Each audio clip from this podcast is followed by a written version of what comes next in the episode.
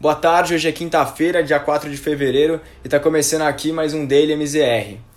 Nos Estados Unidos tivemos hoje um dia mais positivo, passado a volatilidade especulativa que tomou o mercado na semana passada e também já com os principais resultados corporativos dessa semana divulgados, o mercado voltou a se atentar mais aos indicadores econômicos. Né? Dentre esses indicadores, o pedido de auxílio-desemprego caiu em 33 mil nos Estados Unidos na semana passada, sendo um total de 779 mil. E ontem a gente já havia anunciado né, a divulgação da criação de novos postos de trabalho, que foi de 174 mil em janeiro. Isso gerou um certo otimismo no mercado. É, mas óbvio que ainda há uma certa cautela devido à aprovação do pacote de estímulos fiscais de Biden, que ainda está por vir. É, diante desse cenário, o Dow Jones fechou o dia em alta de 1,08%, o Nasdaq subiu 1,23% e o S&P teve alta de 1,09%, fechando em 3.871 pontos. É, os principais indicadores europeus encerraram a quinta-feira com ganhos consistentes, acompanhando o cenário positivo nos Estados Unidos e também a divulgação de resultados corporativos no continente. É, o índice Stock 600 subiu 0,56% a 409 pontos, o DAX de Frankfurt avançou 0,91 e a única exceção foi o índice de Londres, que pressionado pela alta da Libra encerrou o pregão em ligeira queda. É, essa alta da Libra aconteceu porque o Banco da Inglaterra foi bastante cauteloso hoje e afirmou que pode começar a adotar é, taxas de juros negativas se for preciso para estimular a economia. É, apesar de um dia positivo no cenário internacional, aqui no Brasil tivemos um viés mais negativo já que algumas notícias impactaram as principais empresas que compõem o índice e também representam uma ameaça fiscal. Pela manhã houve uma certa cautela por causa da declaração de Bolsonaro, que deve anunciar é, medidas sobre os impostos dos combustíveis é, amanhã na sexta-feira.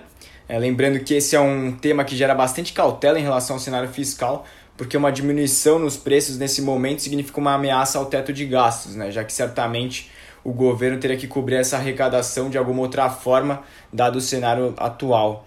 É, tivemos queda em praticamente todos os setores, a maior exceção foi Bradesco, cujos resultados do quarto trimestre agradaram os analistas e a projeção positiva para 2021 fez com que as ações subissem mais de 3%.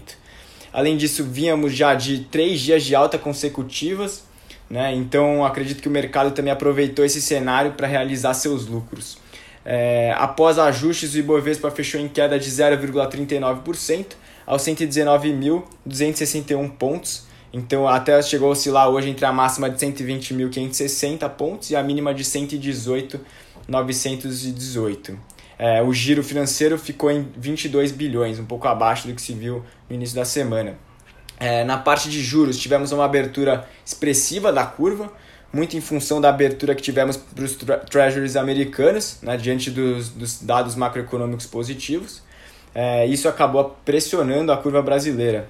É, mas também, além disso, teve uma questão mais técnica envolvendo o leilão do Tesouro Nacional. É, hoje é, houve uma oferta significativa das NTNFs com vencimentos mais longos, ali por volta de 2029 e 2030, e isso acabou colocando mais risco no mercado. No fim da sessão regular, o DI para janeiro 22 apresentou alta de 0,75%, fechando em 3,36%.